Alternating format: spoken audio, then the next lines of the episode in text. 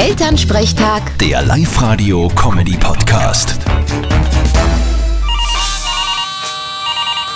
Hallo Mama, Grüß dich, Martin. Na, was tust du mal, Silvester? ich leg mich auf die Couch, tu Fernsehen und schau, dass ich bis Mitternacht eingeschlafen bin. Was ist denn los? Bist krank? Na, aber mich freut's nicht fortgehen. Das ist zu Silvester immer so eine Massenbewegung. Ja, das stimmt, das hat schon der Harald Junke gesagt. Da saufen auch die Amateure.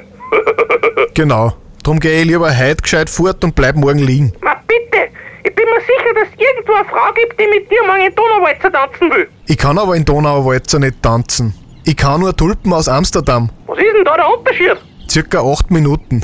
Vierte Mama. Haha, bitte, Martin. Elternsprechtag. Der Live-Radio-Comedy-Podcast.